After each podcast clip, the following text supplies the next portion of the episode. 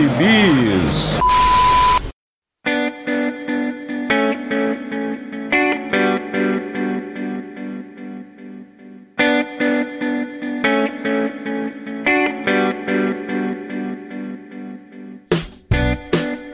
E aí, jagunçada, bem-vindos a mais uma edição do Pilha de Bis, o podcast semanal do site Arte Final. Acesse lá www.artefinalhq.com.br todas as 200 edições do Pilha de Bis, dos Sete Jagunços, do Omniverso e do nosso novo filhotinho, a Pilha do Aranha.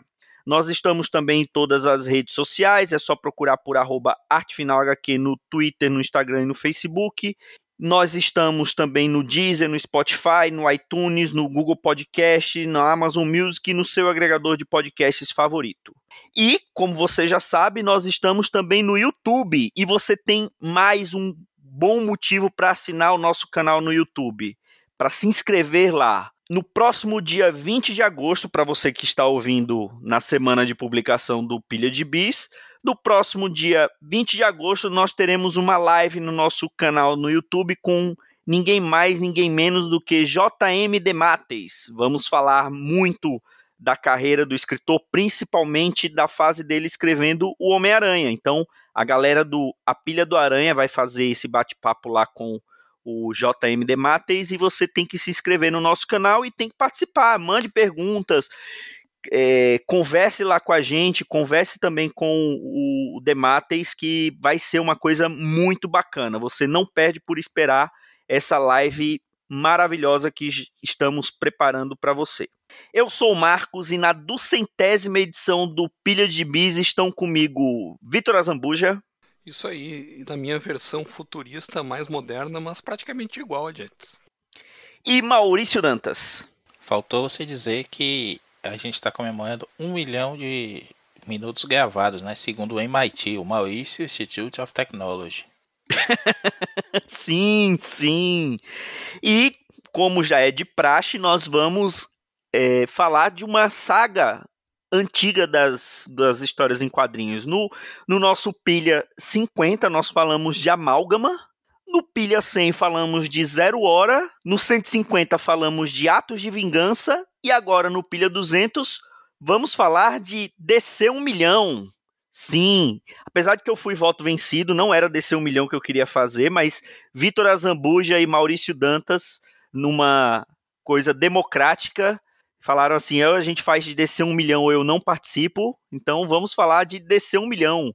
A saga, aquela saga dos anos 90 na DC, na época, primeira mega saga capitaneada pelo Grant Morrison na DC, na época ele ainda escrevia a Liga da Justiça, e foi publicada aqui pela primeira vez pela editora Abril em janeiro de 2000 foi publicado toda em todas as revistas de linha na, na da editora Abril de janeiro, né? Foi, é uma, era uma minissérie semanal em quatro edições e o seu, as suas tainhas foram publicadas nas revistas mensais da época. Então, Vitor Azambuja, você que foi um, um dos que insistiram para falarmos de DC 1 milhão, dê aí a sinopse dessa belíssima saga. Bom, a saga começa na revista de linha da Liga da Justiça, a JLA na época, no número 23 do original, que aqui era publicado na Melhores do Mundo, da editora Abril, ah, surge uma Liga da Justiça futurista, na verdade chamada de Legião da Justiça A, e apresenta versões do, dos principais heróis da Liga da Justiça, no caso Batman, Superman, o Aquaman, a Mulher Maravilha e o Starman, que nunca foi destaque na Liga da Justiça, mas beleza. E, ainda tinha o Homem-Hora, né? O Homem-Hora, exatamente. Importantíssimo Homem-Hora. Então, tinha esses dois heróis aí mais associados com a Sociedade da Justiça. Nessa versão futurista da Liga, que já era chamada Legião da Justiça, também fazendo, fazendo uma junção com a história da Legião dos Super-Heróis. E avisa que eles são do século 853, que na cabeça do Morrison e da DC é, seria o ano, o século, né, em que alca alcançaria a publicação da Action Comics 1 milhão em tese, né? Seriam um milhão de meses desde a publicação da Action Comics número 1, lá em 1939. Então, por isso, um milhão, não é um milhão de anos, é um milhão de meses. E Olha só, eu não sabia disso. é. Milhão é, é, seria, teoricamente, a Action Comics One Million, né? Gente... É, e, e assim, e, e, essa conta ainda sai um pouquinho furada, né? Porque teve aquela época que a Action Comics era semanal, né? Sim, Ou ele leva isso é, em consideração. né? É um milhão de meses. Eu tinha na minha cabeça que era um milhão de semanas, mas aí depois relendo na, no encadernado esse da, da Eagle Money, ele, eles explicam na introdução que é um milhão de meses, né? Era a ideia do Morrison fazer uma saga futurista homenageando de alguma forma esse marco, que não faz muito sentido porque não era nenhuma data especial para Action Comics nem para o Superman, porque isso saiu em 98. Então é, foi mais uma, uma ideia do Morrison mesmo. E essa Legião da Justiça convida os maiores heróis da, da Terra, no caso a Liga da Justiça original, né, ou aquela formação da Liga da Justiça original. Lembrando que essa Liga da Justiça do, do Morrison, a JLA do Morrison, ela é considerada por muitos a formação, digamos assim, é, definitiva, né? São os sete maiores heróis e os agregados. Coitado ali na época era a Caçadora, o Zauriel e o Aço e a Barda. Mas seria então os sete grandes: a Trindade, o Superman, Batman, Mulher Maravilha, um Lanterna Verde, um Flash, o Caçador de Marte e o Aquaman.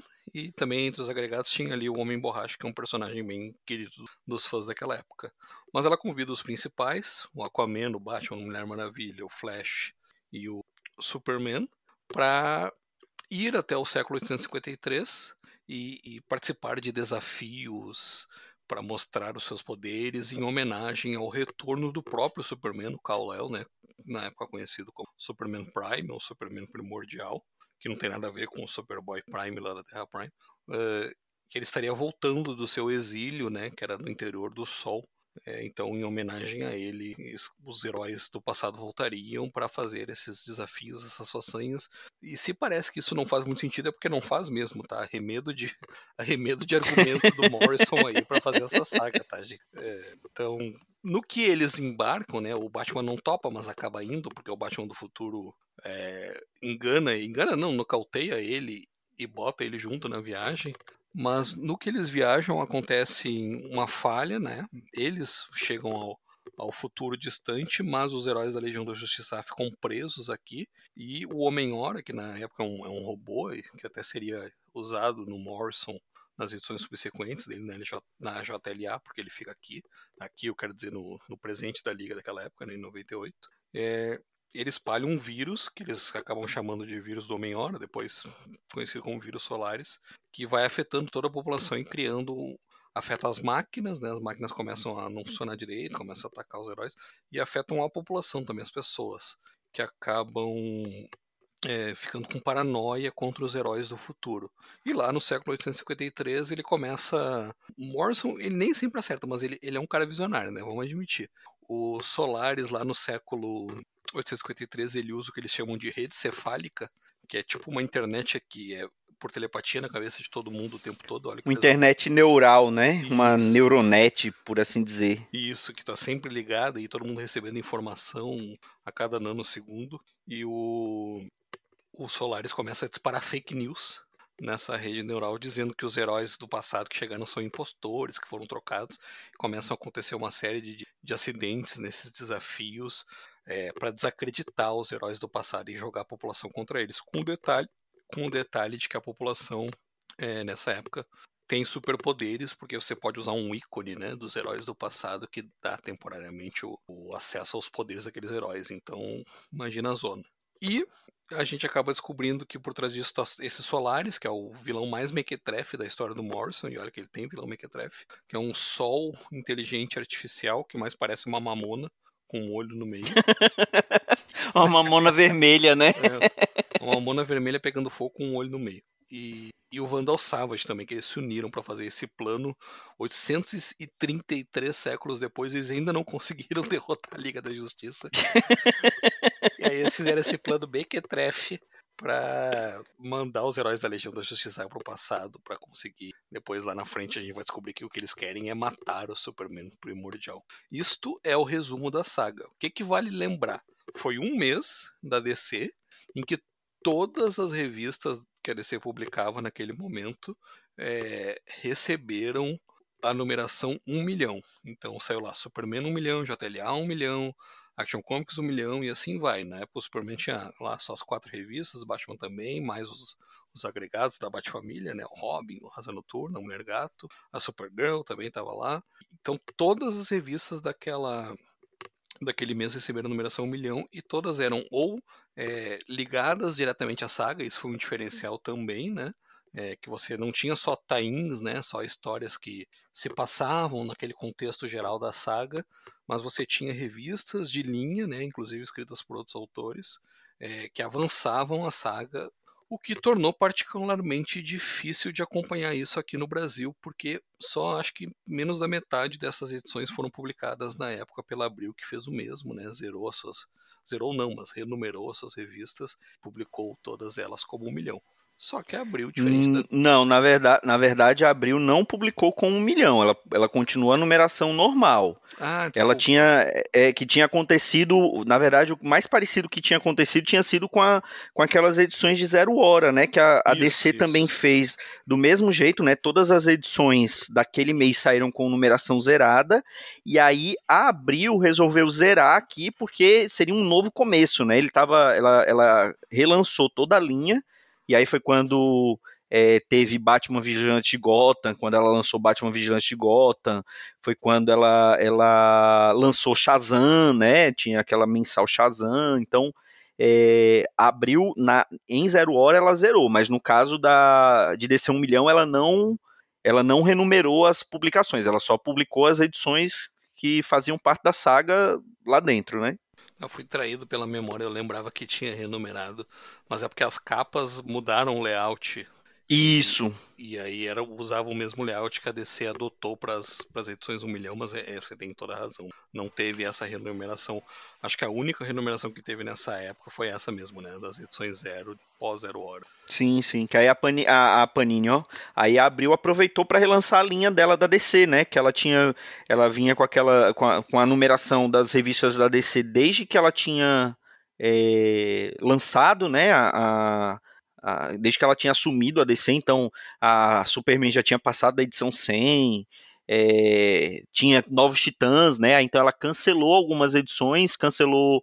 É, não, Superboy ainda continuou, mas ela cancelou novos titãs, aí lançou Shazam, lançou Batman Vigilante de Gotham, lançou Batman. Era, é, salvo engano, na época de, de Zero Hora, era Batman Vigilante de Gotham, Batman, é, Super, Super-Homem, Superboy, Shazam. Ainda não tinha Melhores do Mundo, não, salvo engano. Veio depois. Veio depois. E na época de descer um milhão, as publicações que, que da época eram Batman, Batman Vigilante de Gotham, Super-Homem, Super-Homem, o Homem de Aço, que era a segunda publicação do Super-Homem, né? Não tinha mais Superboy, e Melhores do Mundo. Era o que a Abril publicava na época de DC. E aí ela passou essas revistas para 100 páginas então você tinha aí, se a minha conta não está errada, 500 páginas né, de DC por mês. Então eles tentaram é, colocar isso tudo, todas as revistas de linha da DC nesse mês. É, e aqui foi um mês também só, né? Mais uma, uma minissérie em formatinho, em quatro partes. E, e isso foi um pouquinho diferenciado na época, porque não era comum você ter minissérie em formatinho com uma edição do original por edição. E aqui no, Uh, no Brasil, o DC 1 milhão foi publicado assim, uma edição lá da One Million One, a minissérie, né? Saiu na DC 1 milhão 1 e foi assim até a 4. E ainda lançaram E era até uma edição, uma era até uma edição me... é meio e, e, assim, era meio que de luxo, porque o papel era melhor, né? As edições da DC 1 milhão, assim, da, da publicação mensal era aquele papel jornal. Essa da DC 1 milhão saiu num papel um papel melhor, um papel brilhoso. Isso, é verdade. Era, era uma edição diferenciada. É verdade, é verdade. E é bom que era baratinho comprar, né? Você só precisava comprar cinco, cinco revistas, custava R$ 2,50, olha que maravilha. É verdade. 15 reais você saía com tudo a descer no mês. Mas o melhor é a caixinha. A caixinha de papelão, né? Eu nem sei como é que eu consegui pegar essa caixinha na banca, mas eu tenho ela. Acho que veio na, veio na edição 1. Veio, veio como brinde na edição 1. Isso. Ah, veio desmontado. A Abril fazia isso de vez em quando. Ela na, eu lembro que naquela o legado do demônio, contágio, ela, ela lançava, né, uma caixinha. A, a Panini tentou fazer isso naquelas publicações daquelas edições históricas, né?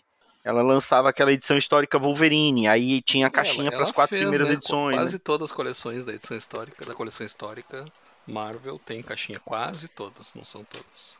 Não, só que não tem caixinha é aquela que saiu única da Guerra Secreta, né? Guerra, Guerra Secreta Secretas 2. Guerra Dois. Secretas 2. Não, Torneio dos Campeões. Não, é Torneio de Campeões, isso mesmo. Torneio Torneio dos. Campeões, é. que, a gente, que a gente falou de Torneio dos Campeões É. nos primórdios do Pilha de É, Gibis. e tem também as Marvel Terror, que é do Motoqueiro Fantasma e do Lobisomem. E do Drácula. O Drácula saiu caixinha, porque eles publicaram quase toda a tumba de Drácula clássica. E aí tinha caixinha.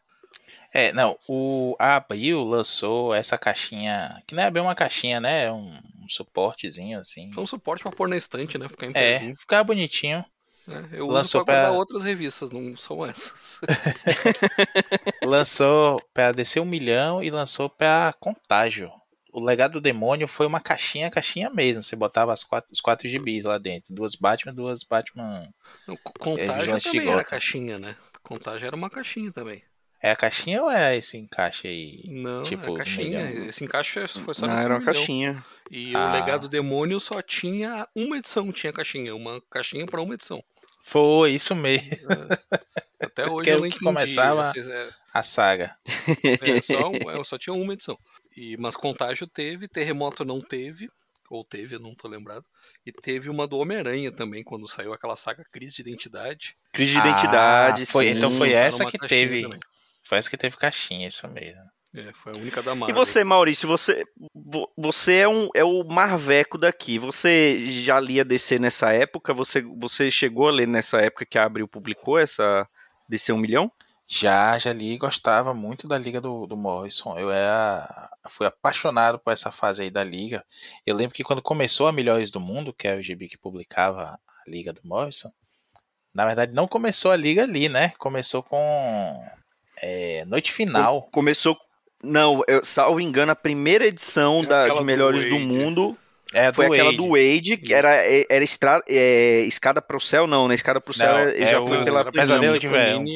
Isso, isso aí, Pesadelo de Verão. Todo Que, é- mundo- que foi a mini que, que juntou os sete, né? Que, Isso, isso aí. que fez o, o- que juntou os sete grandes para poder porque a, a, a, a liga tinha vindo daquela fase do Danvado, né? Do, Nossa, sim. do É, final da, da, da da liga do, liguinha. do Dungeons, né? Isso. Aí o, o, o- aí a, a revista foi cancelada e teve essa mini do Mark Wade para poder sair só como JLA, né? Só como JLA.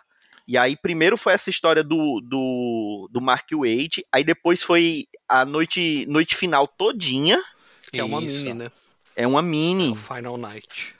Foi, na verdade, foi a mini, e salvo engano, saiu algumas tainhas também, não foi só a mini, porque eu, Saiu eu posso estar Melhores falando do besteira. Mundo, saiu na Melhores do Mundo Tainha. Eu me lembro que tem um, um personagem que eu só vi nessa revista, que é o, O Ferro. É, ele aparece e some. Que, é- que na verdade ele é porque some, porque ele começa a ir para as histórias da Legião dos Super-Heróis, né? Porque na época, salvo engano, a Legião tava no, no presente. E uma parte da Legião tá no presente e uma parte tá no futuro. Eu acho que é o Legion Lost ou é a Legion, não, é a Legionários que tinha nessa época aí. É, o nosso especialista do grupo em Legião não está presente, né? Que é o Joel, então depois tira, tiraremos essa dúvida com ele. Já tá ouvindo aí a só- gente nesse momento e tá xingando a gente todo. O Jamerson também. Jamerson tá- é verdade. O, o- então, eu acho que a Liga do Morrison só foi estrear na edição 7, salvo engano, da Melhores do Mundo. É, É, por aí. Tô olhando aqui no guia o, o Melhores do Mundo, que aliás eu tenho completa essa revistinha, era muito boa. Muito bom investimento no sebo, se você achar Sim. essa coleção. E, e realmente saiu a Final Night e várias tainhas, né? Foi uma saga também. Que a, a história que o Sol tava apagando. A gente devia ter gravado sobre essa história, sabe? Era melhor. Uma hora, a gente, uma hora a gente grava sobre Noite Final. Talvez no Pilha 300. Mas tem- tinha uma coisa que a gente tem, tem essa Legião da Justiça A, né? E é, são todos eles são versões futuras do, do- dos personagens da Liga da Justiça, né? Fora o Starman e o Homem-Hora, né? Que você já falou, Vitor. Mas uma coisa que tinha de interessante é que no século lá 800 é 853, né? 833. 853, é 833 séculos no futuro, mas o Ah, século tá. é o 853. Pronto. Então, é, lá no século 853, isso na verdade antes, né? A, a todo a galáxia ela já estava toda é, é, é, explorada, né? Pelo, pela Terra, né? A Terra meio que colonizou todo, todo o sistema solar. E aí cada herói é responsável por um planeta, né? Da, do sistema solar. Isso é uma coisa interessante. O, o, o Batman, ele tá numa. Ele, ele é Plutão, né? Plutão? É, Plutão, que ah, é meio que o planeta prisão, né? Então ele é o carcereiro de um planeta prisão. Aí o Flash, que. Esse Flash é um Flash que não é um personagem novo, né? É um personagem que já tinha aparecido, é o John Fox, né? Isso, John Fox, que é o Flash do. Não é daquele século também, não, mas é como se ele tivesse ele é, ele é viajado para aquele, pra aquele século. século 20, é. 25 ou 23. Isso. Isso. Aí o Flash em Mercúrio, a Mulher Maravilha em Vênus, né? Então, é, o, Aquaman em Netuno. Então, é, cada herói é responsável por um planeta, né? Então, eles, quando são deslocados lá para o futuro, eles não, não, não, se reúnem todos no mesmo lugar, vai para cada um para o planeta que a sua contraparte toma conta para poder participar desses desse desse torneio, né? Você gostava de, desse, dessa parte assim da história, desse conceito da história, Maurício? Essa é a parte mais besta, né? Como você disse é. no comecinho, não fazia nem sentido a comemoração. Vamos testar os, os heróis aqui, botar eles em cada esparro da porra, né? O, o Batman, eu lembro da história do Batman tá tendo uma rebelião no planeta Paisão e, e o Robin, o Robin do um milhão é, é um, um robozinho que parece aqueles bonecos de madeira que os desenhistas usam para ver posição, luz e som. É, um, é, um, é quase um, um Pinóquio, né? É, é, a ideia é essa, pra aparecer o Pinóquio. Ele morre ele... e o Batman fica todo triste que ele morreu. É, ele se ferra todo e é aquele um Batman do futuro cuzão pra porra também. Não, e é, e é, o Batman, e esse Robin um milhão, esse Robin do futuro, ele é um robô, mas é um robô com a consciência do, do Batman, daquele Batman do futuro criança, né? É. Da, é, é como pra proteger a inocência dele, né? Nossa, Tem umas coisas interessantes nisso. ah, eu acho legal. Não, é, é, essa saga é muito legal no conceito, a execução é fraquinha, no geral, assim. Como toda saga, Que é o que muita gente fala do. Rainha, né? É, é, o que muita gente fala do, do Morrison, né? Que ele, que ele também tem muito conceito bacana e na hora da execução, às vezes ele dá essas escorregadas. Mas tem esse problema, né? Porque como é uma mega saga, era aquelas mega sagas de verão, é, que aí era obrigado a envolver todas as edições. Então, é, antes disso, eles faziam mega saga envolvendo as edições anuais, né? E já era um, um já era complicado, mas você pegar alguém que estava construindo uma história na revista e ter que colocar ali no meio uma edição que não tem nada a ver com o que ele estava sendo, com o que ele estava contando na história mensal, porque quando era anual, era um anual, você não, não mexia no planejamento do escritor da mensal, e normalmente o escritor do anual era um, um, outro, né? Não tinha nada a ver com o que estava escrevendo na mensal. E aqui não, aqui eles pegaram os escritores regulares, né? E eles tiveram que enfiar uma edição ali no, no meio da revista. Às vezes ele está contando uma outra história que não tem nada a ver e era obrigado a colocar ali, né? Então a qualidade do, do, das tainhas realmente não, não faz jus ao restante da história, né? Essa saga ainda tem a vantagem que você tinha uma parte das revistas que se passavam no presente.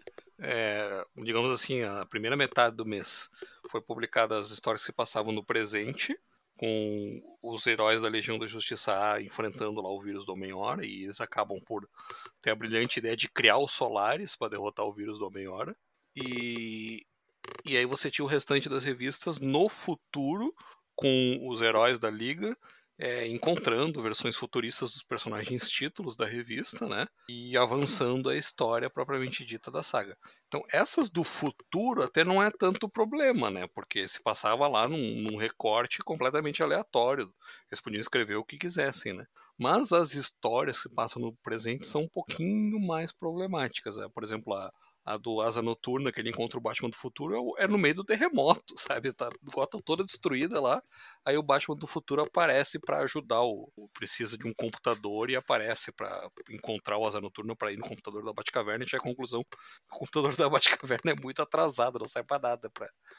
o, o, o computador que tem no uniforme dele é muito melhor, né? É, é. É, a coisa, é a mesma coisa a gente pegar o celular hoje e comparar com um computador de 30 anos atrás, sabe? Não tem nem graça. Um super computador computador de 30 anos atrás. Então, é, o, o realmente, o, você a, as histórias que se passam no presente que a gente conseguiu ler, porque é, muito pouco saiu aqui no Brasil, como eu disse, menos da metade saiu no Brasil. Elas têm esse, esse caráter de estranhamento. A menos que você pegue um cara que nem o James Robinson, que era um gênio nessa época, que estava escrevendo o Starman, que é uma, uma das revistas mais injustiçadas da história do, da publicação do ADC no Brasil, é essa revista do Starman.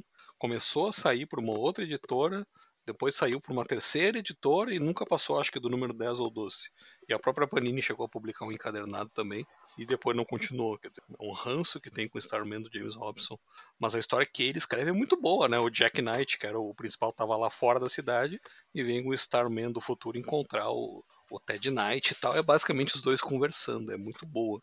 Algumas histórias funcionaram nesse contexto. As outras é, é mais do mesmo, né? É uma história para preencher tabela lá da saga é, e, e, as que se passam no futuro, algumas avançam e outras é. Por exemplo, a do Aquaman, tava brincando nessa gravação. A do Aquaman é uma história do Aquaman, ponto. Poderia ser uma história do Aquaman em qualquer contexto. É um Aquaman enfrentando um Kraken. Uma Lula gigante, sabe? Porra, o Aquaman já deve ter feito isso um milhão de vezes nas revistas. É, era o que eu ia falar, um milhão. É, sabe? Não precisaria ter isso. E algumas outras tentam ir na, na, na viagem do Morrison lá e extrapolar esse conceito, porque é um conceito tão futurista, mas tão futurista, mas tão futurista, que a gente não consegue nem conceber, né, que o que, que vai ser a humanidade daqui a 800, se é que vai existir, né, com o aquecimento global aí, talvez não exista pelos próximos 85 anos, que dirá 853 séculos, né? então é, é, muito futurista, assim, e basicamente eles chegam, é o, é o, o futuro da legião de super-heróis ali, meio modificadinho, né. É? é. Você tem que você tem que ter uma suspensão de descrença muito grande com essa história que foi, que era o meu problema na época e é meu problema até hoje. Relendo agora eu vi isso, né? Eu não consigo, eu não consigo imaginar que 833 anos, milênios no futuro, tem versões dos heróis que são basicamente os mesmos heróis, sabe? Não é possível. É, muda uma coisa ou outra, né? Mas é basicamente a mesma coisa. É, agora você falando assim em relação às tainhas, que a, a Abril publicou Starman, mas ela publicou Starman porque ela foi obrigada, né? Porque essa, esse tainho do Starman, ele era essencial para a compreensão da história, né? Porque é, uma das coisas que, que um dos plot twists da história é revelado na edição do Starman. E além do Starman, a, a Abril só publica que de títulos que ela, que ela não publicava regularmente, ela só publica a do Resurrection Man, né, do Ressurreição, porque todos os todas as outras tainhas que, que saíram lá fora, Abril não Abril só publicava o que ela já publicava por aqui, né? Então, para vocês terem uma ideia, tinha tainha de do Power of Shazam que não saiu aqui porque a Panini a, porque a Abril já não publicava mais Shazam, é, teve da Justiça Jovem, teve do é, Legionários, Azrael, é, teve da Chase, que é um personagem que eu não, não conheço, não conheço regularmente. Foi uma, uma, um embrião da Jessica Jones na DC, né? Não sei se o Bendy se inspirou ou não, mas a ideia de uma investigadora dentro desse universo todo da DC é bem bacana. Eu li um comecinho Scan, mas não, não dei continuidade não. É, e Aí, tinha o Cronos também, né? Que era uma. A DC tinha várias revistas novas nessa época, dos anos 90, tentando inaugurar algumas linhas, e muitas não foram para frente, né? Aí teve também do, do Rastejante, né? Teve é, esse Young Heroes in Love, que a gente tava falando aqui um, um pouquinho antes de começar a gravar, que era meio que uma série Água com Açúcar, né, Maurício? É uma, um sitcom adolescente com com heróis, né? Que eu lembro de uma propaganda da Wizard, nunca cheguei a ler isso não, mas tinha aquela coisa de fulano que ama fulana, que ama Beltano, que não ama ninguém, que tá de olho, não sei o que lá. Essa bem bem adolescente mesmo, tentando conquistar o, o young adult antes mesmo do young adult de hoje nascer. e teve teve Hitman que não chegou a ser publicado pela Abril, mas saiu lá pela Brainstorm, né? Quando o Hitman era publicado pela Brainstorm. E teve a Gladiador Dourado um milhão, mas isso já é da série dele ali do ali da, da pós é, crise É 9, é 952 aqui? Não, não, não. Pós Já é cin- 952? 52, 52. Ah, pós 52, Isso, tá. a- a- Que é a- aquela série lá do Dan Jurgens, do Geoff Isso, Jones, isso. né? Começou ali com. E ele e se passa em DC um milhão, né? Se passa na série, mas é isso aí é, é- é peculiar porque era uma, uma. Ele viajava, né, pelo tempo da, da DC, então essa, faz sentido, né? essa revista do De- Gladiador Dourado 1 milhão, ela é um tain oficial de DC 1 milhão, só que ela foi publicada 10 anos depois. É, É, é um retcon do futuro. É, Isso, coisas como que só o falou, Gladiador ele era- Dourado faz. Ele era um, via... ele era um viajante. Tem, aliás, muito boa essa série do Jurgens, também não saiu aqui.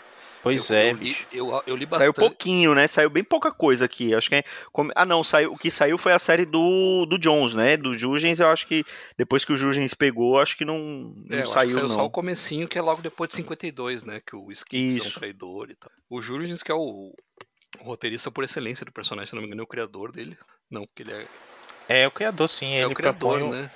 Ele aparece Eles- primeiro na, na liga do, do Giffen, mas a, a ideia do visual e tudo mais é dele. É do Jurgens. E a né? mensal dele é do. A mensal que saiu na época da, da liguinha é do, do Jurgens, né? Isso, isso. É, aí ele tem essa outra fase também que é muito boa, viu? Isso tá sendo encadernado lá fora, mas o precinho do importado hoje em dia tá proibitivo. E aqui no Brasil a gente nem tem esperança porque ficou um- é uma coisa que já passou, né? Embora dê pra ler de boa, porque ele é um viajante no tempo, né? Não, não, não, tem, não tem muita conexão com o universo DC é, que tá acontecendo hoje, né? E tem o, o Ressurreição também, né? Esse aí é um caso Isso. especial. Que não saía quase nada aqui, né? E, e eles publicaram também a, Não, não saiu a, nada. a edição porque fazia parte, né, da, da saga. Fazia, era, era importante, né? O contrário das- da maioria das tainhas. É a edição dele que, que tá aqui ou é a edição do, do Ajax? Porque eu lembro que em um milhão o, Aja, o Caçador de Marte se torna parte do planeta Marte, né? E o, e o Ele Ressurreição aparece tá no lá. final contando o plano dos heróis pro Ressurreição que tá morrendo lá em Marte. É, apare... é, é, na verdade, aqui na Abril saiu as duas edições. Saiu tanto Ah. a do, do a Martian Manhunter, que não era publicado regularmente, e saiu a Ressurreição. Do É, Resurrection Man. Essas eram revistas que podiam ser publicadas fora da linha porque se passavam no futuro. né? Isso. E, e a do Ressurreição, pra quem não conhecia, no nosso caso, parece que ele é um personagem criado pra saga, né? Porque ele até conta a origem dele. Conta a origem dele não, mas ele, ele surge e ele explica quem ele é pro Superman, né? Ele encontra o Superman. É uma continuação direta das revistas do Superman, a- as edições do, do Ressurreição. Ele aparece, inclusive, numa revista do Superman primeiro, na, na saga. E ele vai até o final, porque ele é um inimigo do Vandal Savage, por ser imortal como ele, né? Os dois ficam se enfrentando lá ao longo de milênios. E, teoricamente, o Ressurreição não pode morrer. É porque a morrendo. imortalidade do Ressurreição é um pouco diferente, né? Ele morre, mas ele, é, Ele revive, né? Ele ressuscita com um poder diferente. Isso. E ele, Só morre, que- ele morre por um segundo e ressuscita com poder. É, né? a- Essa versão do, essa versão do, do, do DC 1 milhão é desse jeito, né? Ele, ele anda com um dispositivo e ele consegue controlar com qual poder ele vai é, ressuscitar, né? Mas a, a versão clássica do personagem é, não tem isso, né? Ele morre e ele ressuscita com um poder aleatório. Essa versão aqui eles criaram uma coisa que ele tem um, um, um vírus ali, um, um é um- neurovírus que é, Não, mata não, é um- é um- instantaneamente, né? É uma larva venenosa, uma coisa assim, dentro da, É, um troço desse. do bracelete dele. E, e a história dele se liga diretamente com a, com a saga principal. Outro personagem que era publicado nessa época, dentro desse conceito da DC de. Aliás, o desculpa, uma curiosidade sobre Ressurreição. Ele tem uma segunda série. A série original dele não foi publicada aqui, salvo essa edição 1 milhão. É, ele tem uma segunda série que é pós-952, pelos mesmos criadores dele, o Dan Abnett e o Andy Lanning, que saiu aqui no Brasil ah, na Liga da Justiça Dark, aquela revista Dark da, Sim. da Panini. Aí já é 952, né? Já é 952. E tem uma outra versão também. Durou pouco, durou três edições contando com a zero. Naquela época, aquele mês que saíram edições zeros, né? Depois Sim. dos 952. E a curiosidade é que o número 8 é um, é um crossover com o Esquadrão Suicida do, do Adam Glass. E foi publicado na revista Esquadrão Suicida. Então vocês têm toda a revista Ressurreição ali na Dark. Aí o 8 você tem que ir lá na revista do Esquadrão Suicida é, a zero ou no encadernado, que isso foi encadernado aqui pela pra ler a história. Que é isso resume a publicação desse personagem no Brasil. Lá fora também não foi muito muito publicado. E tem um outro personagem que é importante para a história que você não entende o final, eu tive que pesquisar na internet o final, é, que é o Cronos, que era também uma revista nova daqueles anos lá de 97, 98 na DC. Uma dessas séries tipo Hitman. Hitman vem nessa safra, esse Chase que essa Chase que o Maurício comentou, né, da DC criando novos personagens de legado num contexto totalmente diferente, né, tentando dar uma modernizada nele. Cronos eu sei que é bem falado também. Ele era um ladrão que tinha uma roupa temporal e ele não aparece na saga na, na mini principal, ao contrário do Ressurreição, mas no final é ele que derrota o Vandal Savage. É, se você ler o último número ali, ele ele dá uns braceletes de viagem no tempo do, do John Fox, do Flash do futuro, né? Que o Vandal Savage usa para fugir de Marte, lá do Cataclisma. E aí aparece o. Ah, você foi sacaneado pelo Walker Gabriel. E o Vandal Savage vai lá para onde ele vai morrer. Eu, eu fiquei olhando, não entendi ninguém é o Walker Gabriel nessa história, cara. O que, que isso tem a ver? Aí eu fui pesquisar, ele era esse Cronos e na revista Cronos 1 milhão, aparentemente aparece ele trabalhando lá com, com o Vandal Savage, o Vandal Savage sacaneando ele e ele sabotando os braceletes. É, é como se ele fosse um, um vilão, né? Eu, eu, eu li essa edição, parecia, como eu não conhecia o personagem, ele parecia ser um vilão, né? É, ele era um anti-herói, né? O próprio Hitman né, era também, né? A do Hitman é mais, é mais uma sátira, né? É o próprio... É, o Hitman é do Gartienes, né? Então... É, o próprio Tommy, né? No futuro. Tem o é. Lobo é. também. E essa história do Cronos, essa fase do Cronos aí, Vitor, é escrita pelo John Francis Moore, que é um puta escritor que infelizmente teve muito pouca coisa dele aqui no Brasil. Teve a porcaria do X-Men 2099 e teve o Destino 2099 também dele, que é excelente. O que ele, essa, tudo que ele não acertou. Destino 2099 não chegou a sair aqui, né? Destino, saiu o comecinho. Saiu. O saiu o começo. Né? Agora era, era do John Francis Moore ou era do Ellis? Não, é do, não, comecinho do Francis Moore, aí a fase que o Destino dá o golpe na Casa Branca e se torna presidente dos Estados Unidos, aí já é o Ellis. Que mas é depois o comecinho... que os heróis voltam, né? Que depois que os heróis voltam não, mas é depois que acaba a linha, né? Não, é perto do fim já da linha, que ele dá o golpe nos Estados Unidos, e aí o Capitão América aparece de novo, e é quando chega um pouco depois do Quarteto Fantástico chegar no 2099 também. Mas o comecinho, o comecinho mesmo, é desenhado pelo Pat Brother e escrito pelo Francis Moore, que é o É, é muito elogiado, né? É excelente, sai nas primeiras edições do Homem-Aranha 2099 aqui. Um dia faremos um Pilha 2099, porque também vale muito a pena a gente pegar ali aqueles títulos que saíram no começo. Nossa, aquele, boa, aquele comecinho é maravilhoso. Mas depois... É, e, e, me diz uma coisa, antes da gente voltar a falar da história em si, dessas contrapartes é, futuristas dos personagens, quais as que vocês que vocês acham mais legal, assim, qual que vocês gostaram mais? Eu eu vou adiantando aqui o meu antes que que Robin, mas eu gostei muito do, do, do conceito do Superman ali do século 853, porque vai contando lá a história, né? Ele vai. É, é, ele, ele é um descendente né, do, do Kal-El, só que ele já. Ele, aí começa, ele tem vários poderes novos, porque ele. ele é, tem uma hora lá que, que ele. que a dinastia se, se casa com a dinastia do Lex Luthor, e aí tem uma hora que se casa com uma princesa da quinta dimensão, então ele começa a ter poder é, psíquico também. Ele, ele tem, tem cada poder maluco, né? né? É, eu achei isso muito legal. e mostra e mostra porque como ele fica no presente, no, no, no futuro lá de descer um milhão, a, a Terra é banhada por dois sóis, né? Porque tem tanto o, o Sol mesmo e tem os Solares, né? Que o Solares ele depois que ele ele é o Sol tirano, mas eles conseguem reprogramar para que ele seja uma, uma fonte de energia para a Terra, então a Terra é banhada por dois sóis, então ele, ele tem mais energia, e quando ele chega na, na, na, na Terra do, do século XX, ele não, não, não tem tanto poder, né? Porque ele começa a perder um por um dos poderes dele, porque o Sol é mais fraco, né? Teoricamente. E uma coisa também interessante é que o Morrison, antes de, de entrar no assunto que você propôs, Marcos, perdão, é que o Morrison usa o Solaris de novo no, no All-Star Superman dele. Com o Sim. mesmo conceito de vilão e tudo mais. Então o Morrison tem, ele tem toda essa mitologia do Superman Que ele criou, O- se no- você parar pra Que aí pensar, é tudo que. muito melhor, né? É, Ah, não, isso é verdade. Muito mais, Animação. redon- muito mais redondinho. Mas o ele usa é pare- tanto, ele usa tanto o Solaris quanto ele usa o Devorador de Sóis, que a gente fa... que, que era da Sim. saga da, da, do, da noite final, né? Se você for parar pra pensar, o Morrison faz na DC uma cronologia do Superman dele, né?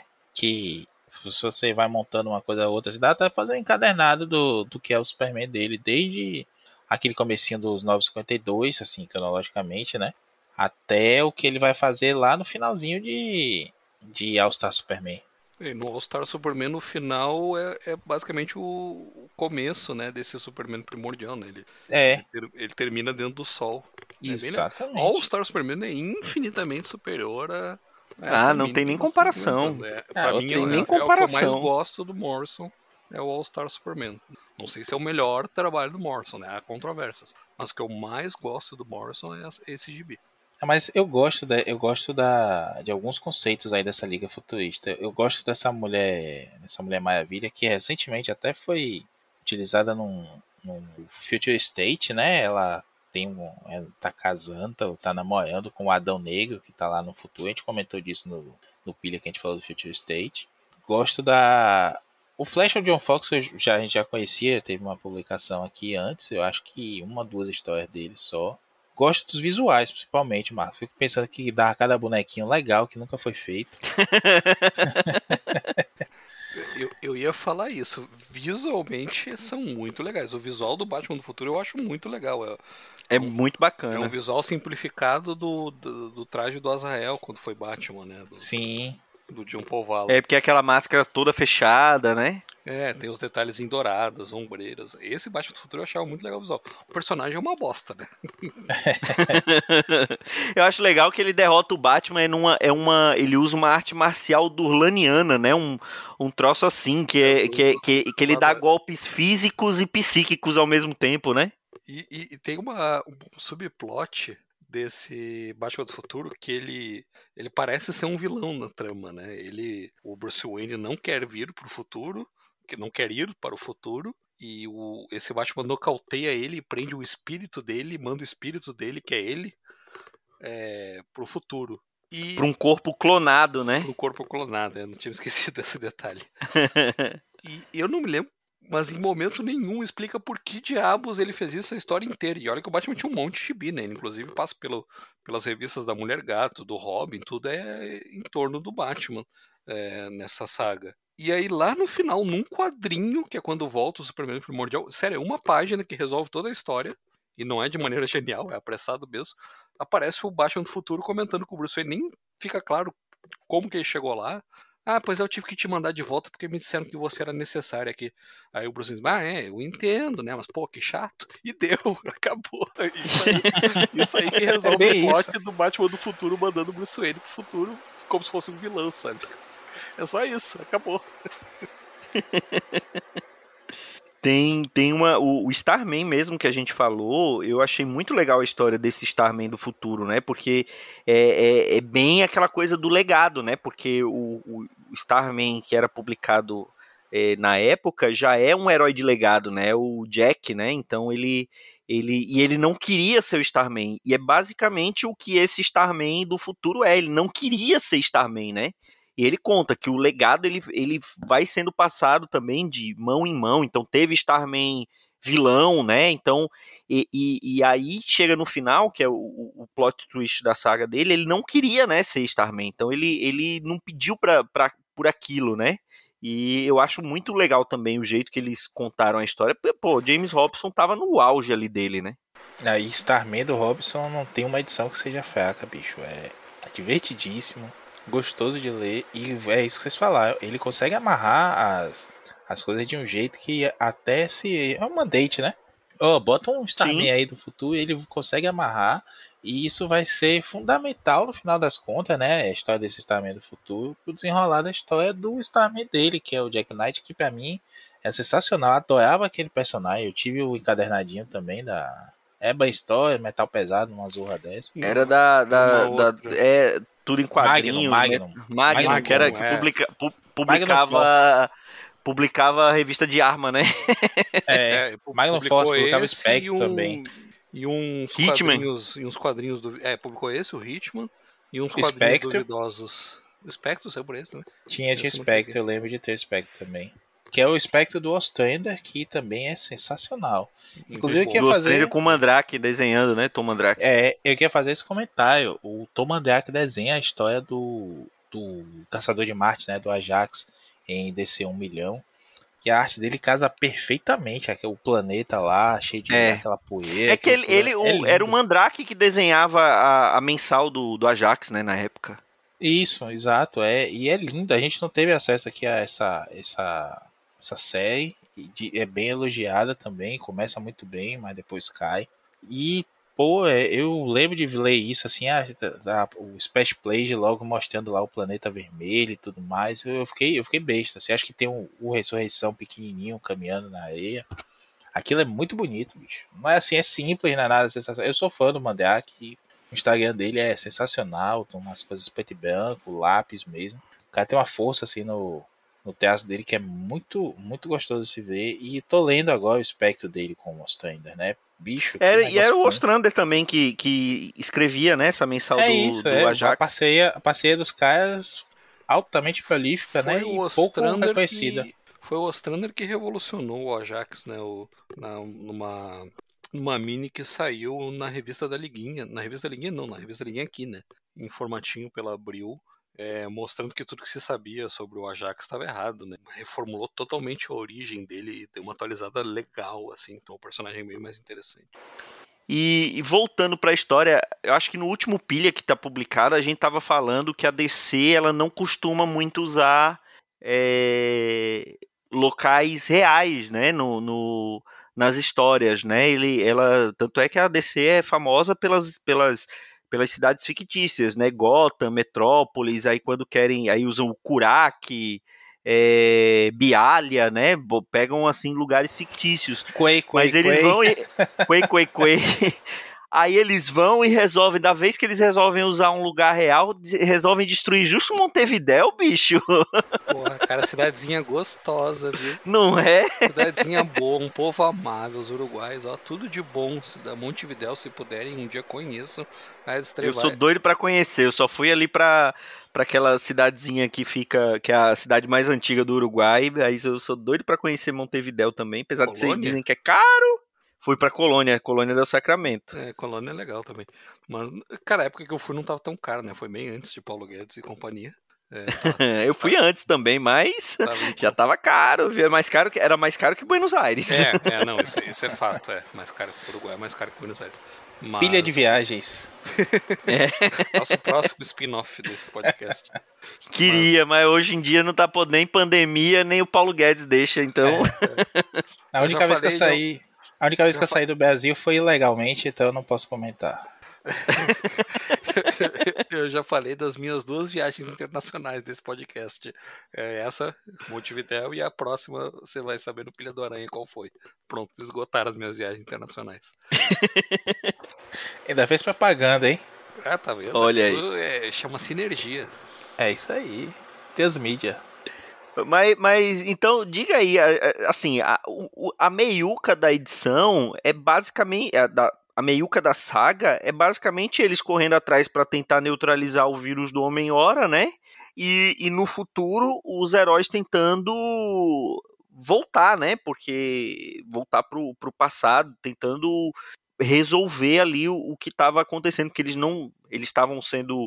é, é, hostilizados, né? Então eles estavam tentando dar um jeito de poder voltar. Então não tem muito, é, não tem tanto desenvolvimento. Foi bem corrido. Mas e o final da, da história, Vitor? É mais corrido ainda. É pior. Bom, o fi- o final de história, como a gente comentou, é, começa muito nas revistas do Superman. É o que avança bem a saga, assim. Basicamente, em cada revista do seu respectivo. É, com exceção, por exemplo, do Batman, que tinha umas oito revistas, contando com, com a Bat-família toda. É, cada. Superman tinha umas três ou quatro, né? Porque era naquela É, época mas- que, que mas saíam quatro edições, né? Mas assim, era, o oficial era quatro. E era a. É, por- porque o problema é que do, do, do Batman tem a Bat-família, né? E o Superman, além do Superman, só tinha Superboy, né? É, o Superman era. E a Supergirl também teve a Supergirl 1 milhão. A Man of Steel, Superman, Adventures of Superman e Action Comics, que eram as revistas estreladas pelo Superman.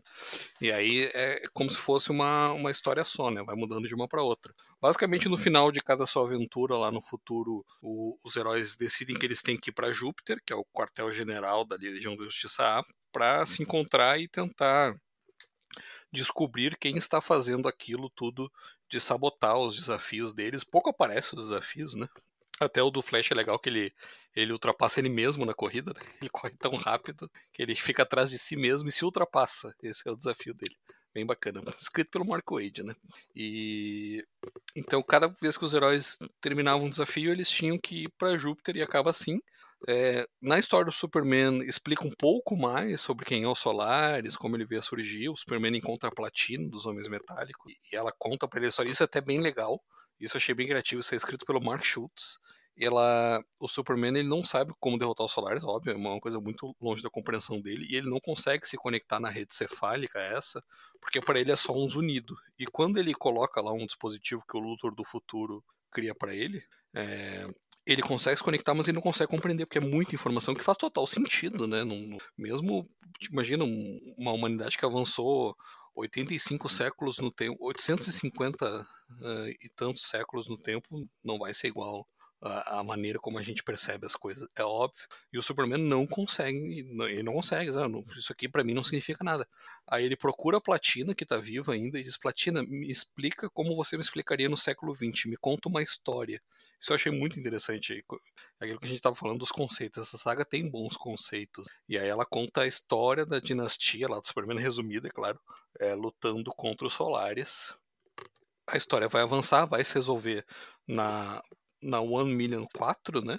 E, e aí ela é bem apressada. Essa edição One Million 4 é bem apressada. É, basicamente a gente descobre que o Starman, quando se arrepende, ele veio ao passado Starman com a missão de sabotar é, ajudar na sabotagem e roubar a Kryptonita, porque no século 853 não existe mais. Aí ele rouba uma Kryptonita lá do, do Ted Knight, que o Ted Knight tinha achado um, um fragmento grande de Kryptonita, e entregar essa Kryptonita no futuro ele faz da maneira tradicional, ele enterra em Marte, é, provando ao Savage achar depois lá no futuro.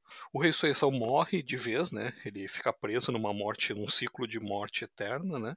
Depois de, um, de, uma batalha com o Vandal Savage. Aliás, muito legal essa edição solo do Ressurreição, ele tinha aparecido lá nas edições de Superman. E se resolve muito, muito rápido no quarto arco. Uh, o Lanterna Verde, o Kyle, que nessa ele chegou a ter a história publicada na Abril, mas é, nesses encadernados da Eagle Moss, que, que saíram recentemente, parte 1 e parte 2 desse 1 milhão, tem menos material que da Abril e de diferente a mais, eu acho que só tem a Shazam, que é uma história bem ruizinha, não vale a pena. Então, se você, como eu, está pensando em comprar isso para substituir os, dos da Abril, fica com as edições da Abril. Eu me arrependi depois de ler. Quem diria, né? Às vezes, quando a gente pega para ler, se arrepende. E o, o Lanterna Verde, o Caio, consegue meio que derrotar o Solaris provocando uma supernova nele e contendo com o anel. O Superman do século 853 consegue voltar no tempo dando socos no tempo Olha aí, se você achava que soco na realidade era o máximo que o Superman conseguia fazer, no caso o Superboy Prime, ó, tem soco no tempo também. Soco Será que essa foi a origem do, do soco na realidade? é, tá, ele, ele tava fazendo uma máquina do tempo que tinha lá na torre de vigilância pegar no tranco, tá? Mas aí tava fazendo isso dando soco. Então ele consegue voltar e aí ele ajuda o, com esses poderes magníficos. Quando ele volta pro futuro, ele, ele recupera os poderes, ele ajuda o Kyle a conter os Solares e aí se revela que o plano dos Solares era enviar um fragmento de Kryptonita para o Sol para envenenar o Sol e matar é, o Superman original, o Superman primordial, e toda a dinastia é o que. Aliás, as dinastias aí são bem pouquinhas, né? Um descendente cada vez. É impressionante isso. O pessoal só tinha um filho por vez. e, e aí se descobre que o Starman se arrependeu e ele não enterrou. Esse era o plano dos heróis 850 e tantos séculos no tempo. É, o Starman ele não enterrou um fragmento de Kryptonita, ele disfarçou um anel do Lanterna Verde como um fragmento de Kryptonita. Então, na verdade, os Solares dão um anel de Lanterna Verde pro Superman primordial. E em quatro páginas aparece aquele Superman dourado, né? A imagem é bem icônica, é um Superman todo dourado, assim como se tivesse banhado em ouro. Ele sai com o anel, esmaga os Solares com uma mãozona lá, acaba com a ameaça. E era isso. Aí, aí o Morrison ele dá uma tapeada bem grande que ele ele, ele conta o resto da história como se fosse uma recapitulação do Caio. Só que o Caio nessa época acho que era meio maconheiro, e ele disse pro Johnson, é, eu não me lembro muito bem o que aconteceu, ele meio que criou a Lois Lane de novo, porque tinha o DNA da Lois Lane lá nos Solares. Aí eles se casaram, eu não sei bem o que a gente estava fazendo lá, já estava sumindo da memória, acho que é efeito do vírus do Homem-Hora, bem que sabe maconheiro contando história, é bem isso. e é assim que o Morrison encerra a história, numa página que o... Não é com a... Eu, eu então, eu, eu, eu, ou eu li errado, ou eu tô, tô, não, tô é lembrando diferente. Platina, Ele... mas não é a platina. É, com a platina, não, não é? Ou é a platina com a, com a personalidade da Lois? É, um DNA da Lois misturado com alguma coisa lá, e aí ele cria uma Lois de prata para casar com o Superman de E ah, aí, eles, eles recriam Krypton de, Krypton de algum jeito, eles conseguem recriar Krypton. E aí é, vem a assim. Cybertron assim. e aí começa a Transformers, né? Porque todo mundo é robô. Cara, e tem um gancho que eu não consigo me lembrar o que que era, que a Barda falando pro Zauriel, bah, eu descobri quem é você, por que você tá aqui? Aí o Zauriel, mas você conta ou eu conto e acaba, e eu tô numa curiosidade, cara, porque eu não consigo me lembrar o que que era. Acho gancho. que é a Terceira Guerra Mundial, não, tem um negócio desse do... Ah, pode ser, então é culpa da Abril que eu não lembro, porque não publicaram isso, né? é. Tava saindo a Melhores do Mundo, eles pularam essa saga e fizeram de conta que não existia, né? Aí a Mitos publicou depois, toda cortada. Anos depois. Foi, a, a Mitos publicou numa minissérie, porque foi, era a última, era o último arco, né, da, do, do, do Grant Morrison na liga e a Abril não publicou, né? E agora me tira uma dúvida, eu não lembro desse finalzinho, eu não li agora, eu li o comecinho, mas não peguei esse final. É... Tem uma história com o anel do, do Lanterna Verde, não? Que a Kryptonita, na verdade, é um, é um anel. É isso, é. é isso você tava dormindo? É, talvez Maurício me ignora. O Vitor acabou de falar isso. Maurício me ignora. O não, tá vendo? Não. Peço perdão, 200 tava... episódios depois, ele estava dormindo. Se você... Estava aprovando uma ordem, uma, uma arte aqui para a gente publicar daqui ah, a tá pouco. Tá perdoado, com então. uma novidade aí. Bombástica. Então, se você, como Maurício, estava distraído aí cuidando do sinal que vai abrir, já abriu, presta atenção, olha pra frente. Ou então tava lavando louça, foi aquela hora que, que entrou o comercial do, do agregador de podcast, você foi apertar com a mão ensaboada ali, o celular sujou tudo, o celular caiu na pia. Se você. Tá passando, café, tá passando café entornou na xícara. Isso, tava lá passando a manteiga no pão, o pão caiu, sujou o celular. Ó, presta atenção. Starman do futuro, que tinha sido enviado para sabotar a equipe e mandar lá o fragmento de Kryptonita, que por algum motivo só o Jack Knight tinha, só o Ted Knight tinha naquela época, no século XX. E enterrar a Kryptonita em Marte pro Vandal Savage esperar até o século 853. Haja paciência. Haja paciência. Ninguém pode dizer que ele não é paciente, né? Aliás, ele é, o vilão, ele é o vilão mais inútil da, da história da DC, né? Porque 800, 853 séculos, 830, não, 853, né? Porque ele existe lá desde o ele é o. Pedra, né? Desde é, a pré-história. Então, 800 e 900 séculos tentando, ele ainda não conseguiu derrotar a Liga da Justiça. ainda bem que a família dele não é imortal também, senão ele esse é seu primo que já passou no concurso público e você ainda não derrotou. esse é o primo que já conquistou uma galáxia e você dá. É. E, bom, Aí o Starman se arrepende e ele, ao invés de enterrar a Kryptonita, que ele, isso o John conta pro Ressurreição, né? Ele ele enterra um anel do Lanterna Verde disfarçado de Kryptonita, que é, ele chama de um anel perdido. Eu não lembro de quem era o anel agora, porque eu, essa, essa história não, eu acho que eu não li. A história que o, o Starman agora na releitura eu não peguei a história que ele se se arrepende. Eu peguei só a história da, da série principal dele, dele conversando com o Ted. É, ele, ele enterra o anel em Marte. Então, o que o Solaris dispara no Superman primordial no Sol é o anel do Lanterna Verde. E aí o Superman sai usando o anel do Lanterna Verde e destrói o Solaris.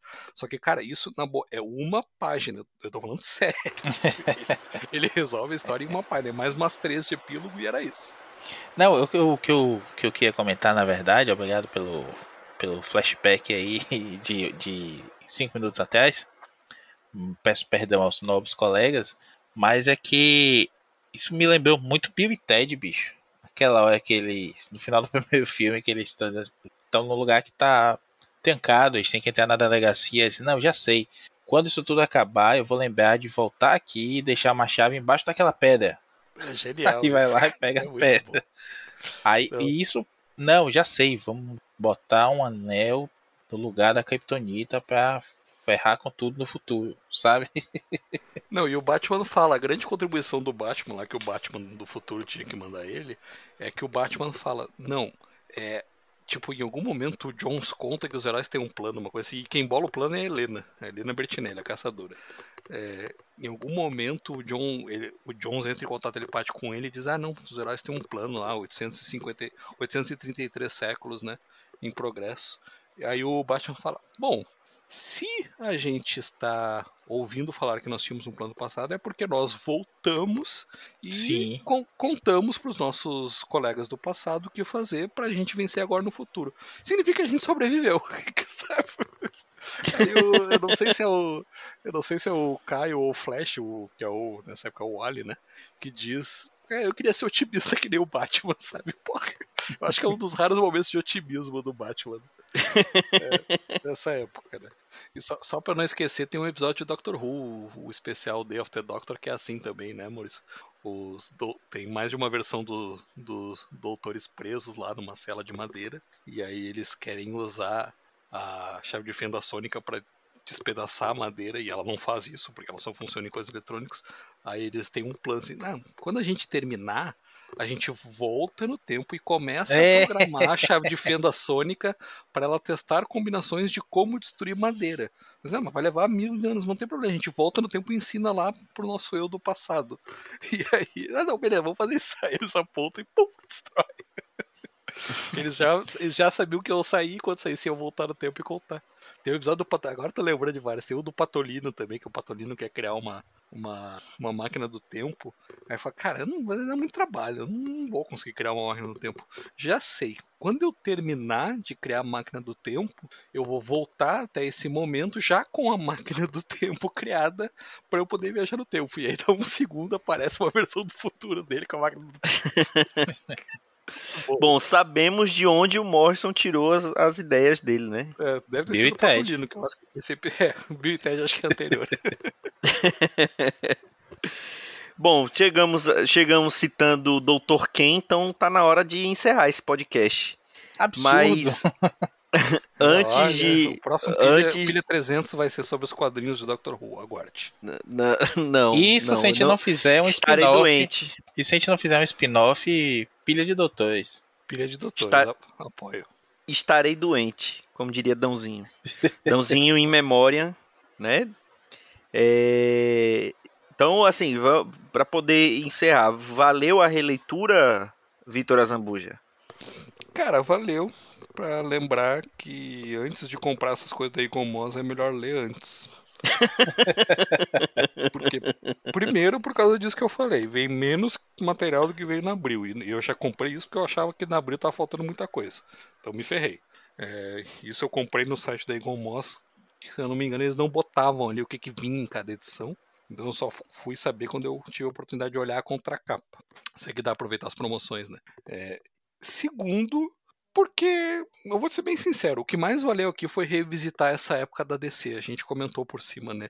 Era uma época legal da DC, tinha coisa boa saindo, sabe? A série solo do Asa Noturna, esses personagens que a gente comentou ao longo. Os próprios gibis do Batman estavam no meio lá da Terra de Ninguém, depois do terremoto.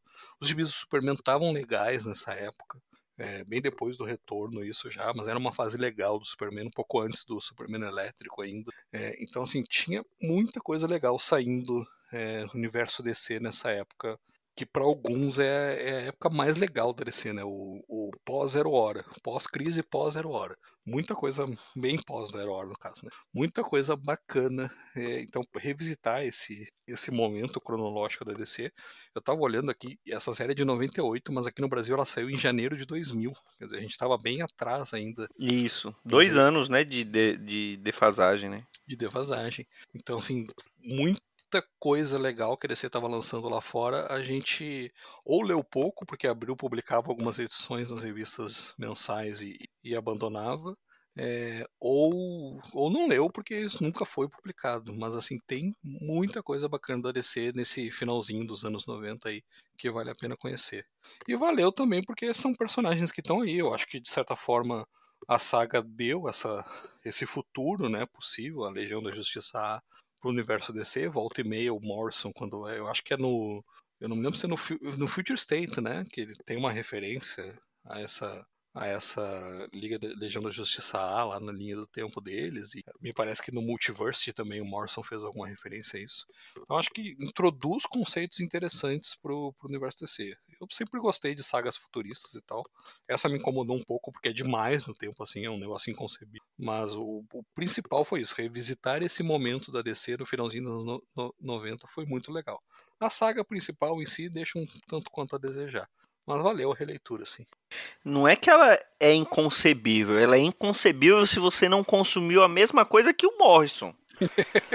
não, cara, mas é que tá, você vai pegar o qualquer trabalho do Morrison, ele bota uns conceitos mais mirabolantes. Esse aí parece que alguém falou pra ele, Morrison, não viaja, cara, faz um negócio que os leitores vão reconhecer, sabe? Aí ele faz basicamente a mesma coisa que as historinhas lá da Legião dos Super-Heróis do século 30, que é um futuro um pouquinho mais diferente, sabe? É igual a nossa sociedade, mas todo mundo voa, sabe? e, e você, Maurício, valeu ou era melhor ter ido ver o filme do Pelé? Parem de citar essa, essa série pra mim. Chega. Não, valeu. É, eu penso bem parecido com o Victor aí. Não, a, a saga em si é, é, bobinha, mas essa meiuca é divertida pela, por algumas situações que tem. A época em que ela tá inserida é interessante. E como eu falei, né? Fica pensando nos bonequinhos, na, nas coisas que podiam ter saído daí que não saíram me dá muita vontade mesmo, muita vontade mesmo de, de seguir lendo o Starman. Eu só li aquilo que saiu aqui na, na, na Panini. Panini, não foi? Foi, foi a Panini mesmo, aquela capa dura. E não, não, não dei seguimento. E tenho vontade também de conhecer esse, esse Ajax aí do, do, do Ostrander. Que recentemente o Ajax teve até uma série do, do queridíssimo peludão, o Steve Orlando, né? Que doeu 12 edições, mas uh, no e, meio do temos caminho... e temos podcast sobre, sobre essa série. Não sei se foi um pilha, um, um, um, na verdade um, um omniverso disfarçado de pilha ou se foi no omniverso mesmo, mas tem, tá aí no post que você tem. pode ouvir novamente. É, eu lembro do Dão dizendo que o primeiro, o primeiro número é bom, o segundo é uma porcaria. Mas eu acho legal, assim, a, como, como evento, sabe? Mas a história em si, de fato, deixa a dever. E isso que Vitor tava falando aí foi me ativando alguns gatilhos também do, do final da leitura, de não estar tá entendendo nada e achando que tava faltando página no gibi. Bom, acho que é isso, né, senhores? Falamos da nossa, da nossa mega saga é, que falamos a cada 50 edições do Pilha. E a dessa vez foi descer um milhão. Algo mais que vocês querem acrescentar? Ah, eu só queria saber do Vitor como é que tá a tradução aí da, da Eagle Money, porque algumas que eu tenho visto estão bem. Muito bem ruim. Muito ruim. Eu até mandei no nosso grupo ali, depois esse Marquito conseguir botar no post. Tem uma hora que eles vão falar Kael. Kael não, né? Tem uma hora que a platina tá contando, ah, finalmente quando Kalel retornou, e aí por algum motivo o tradutor botou Ismael. então, ele, ah, finalmente quando Ismael retornou, quem é Ismael, cara? Mano, é Ismael, como é que de Léo foi pra Ismael? Eu até fiquei pensando, será que é algum personagem que é o, é o clone do Superman? Mas não, é o, é o Superman mesmo. E isso. e, e, erro de concordância, né? Tem uma hora que começa no plural, vai pro singular. É, tá ruimzinho, tá ruimzinho. Nossa, nível Salvate, então. É, não, o Salvati era melhor. É. Olha, ah, e, e, por fim. Salvati é luxo comparado com o Money, cara. e por fim, só para deixar registrado aqui que o Mark Schultz é um, um escritor muito bom. Veio dos livros, né? Foi escrever o Superman nessa época aí. Fez uma fase muito legal que a gente merece até falar um dia desse aí. Aquela fase até o Rei do Mundo é a dele. a fase que ele desenha, ele escrevia com o Doug Monk desenhando é muito boa. Ele bota aquelas aqueles tanques de, de Krypton, né? Que até o Superman usa na, no retorno, quando ele tá sem poderes. Bota uma, uma técnica de luta lá com meio um estado meio alfa kryptoniano também. Tem muita coisa legal naquela fase ali, mas aí vem o Jeff Lubb e caga tudo, pois. Exatamente. E, e tirando essa do James Robson do, do Starman, que eu acho muito boa essa edição, é, as melhores edições das tainhas são dele, viu? Do Mark Schultz. É, é o que realmente tem história para contar, sabe? As, as revistas do Superman escritas por ele. Muito bom mesmo. Ótima lembrança. Falaremos um dia dessas, dessa fase do Superman que normalmente ninguém lembra, né? Mas realmente é uma fase da, da DC que tinha muita história bacana ali no final dos anos 90, início dos anos 2000. Tinha muita coisa bacana, que muita coisa que o pessoal meio que rejeita por ser anos 90, mas que eram histórias divertidíssimas que um dia vamos é, revisitar aqui no Pilha. Bom, e é isso, pessoal. Eu quero mais uma vez agradecer a audiência de todo mundo. Chegamos à edição 200, quase que semanalmente, né? Teve algumas semanas que a gente acabou furando, mas é, praticamente todas as semanas que vem saindo pilha de bis. Então, é, teve, se a gente contar com os pilha entrevista que a gente já teve da época da CCXP e com o pilha ao vivo que a gente fez também, falando do Esquadrão Suicida. Então, passe muito de 200 edições do Pilha. Agradecer também ao Vitor Azambuja, que foi ele que nomeou o Pilha de gibis, foi ele que deu o nome e depois cedeu sem, sem nenhum ônus para o, o grupo arte final. Temos cara, o contrato. De novo, disso. essa história que é sem ônus, cara, já falei, tu paga, pô. Tô há dois anos cobrando esse negócio, caralho. Agradecer também ao Maurício Dantas, que não está junto desde o começo, mas já consideramos pacas, né? Como se, como se tivesse desde o início aqui com a gente.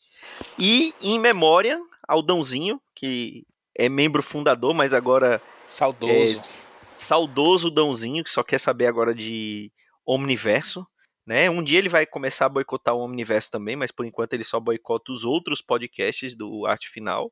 E agradecer todo mundo que já participou alguma vez aqui com a gente no Pilha, todo mundo que escuta. Se eu for citar todo mundo que já participou aqui com a gente, eu com certeza vou esquecer de alguém. Então, não vou citá-los nominalmente, mas vocês sabem quem são e os ouvintes também sabem. Então, e tem alguns que é melhor não lembrar mundo. também, né? que é isso? Momentos vergonhosos aí que a gente passou. Que é isso, deputado? E assim, agradecer principalmente aos ouvintes, né, que estão até agora aguentando a gente, 200 edições de pilha. E a culpa é de vocês. A culpa é de vocês, pois é. E, e aquela coisa, a gente não ganha nada para fazer isso, a gente faz porque a gente gosta, porque é divertido conversar sobre quadrinhos e principalmente numa pandemia que você não tem como encontrar com os amigos, é bom ter esse encontro semanal virtual para poder falar do que a gente gosta, do que a gente ama e, e enquanto a gente estiver gostando de fazer, a gente vai continuar fazendo, mesmo que só a gente ouça no final, mas a gente vai continuar fazendo. E é isso, e, e mais uma vez lembrar vocês a fazer a inscrição lá no nosso canal no YouTube, que dia 20 de agosto, às 19 horas, uma live com JMD Mates, com o pessoal do Pilha do Aranha, então vai estar lá o Marcelo Miranda, Vitor Azambuja e Maurício Dantas vão estar lá conversando com o JMD Mates. Então é, participem, assistam, que é, é uma coisa bem bacana que a gente preparou para vocês e dando certo teremos outras também futuramente, quem sabe entrevistaremos e ou bateremos um papo com mais criadores americanos, com mais criadores nacionais que a gente já vem falando com alguns deles no Instagram. Vamos estender isso também para o nosso YouTube. Então, se inscreve lá e participa, manda pergunta que vai ser bem bacana. E é o cara mesmo, viu? Não é, não é pirata, não, né? Tipo esse Dan Lee que tá aparecendo nos Estados Unidos agora aí, personificando isso ali, É o Dematas mesmo, viu? Agora o Marquito vai ter que botar a foto do Dan Lee. tá fazendo, tá fazendo convenções. E é isso, pessoal. Então, até a próxima semana com o Pilha de Bis 201. Um grande abraço e tchau.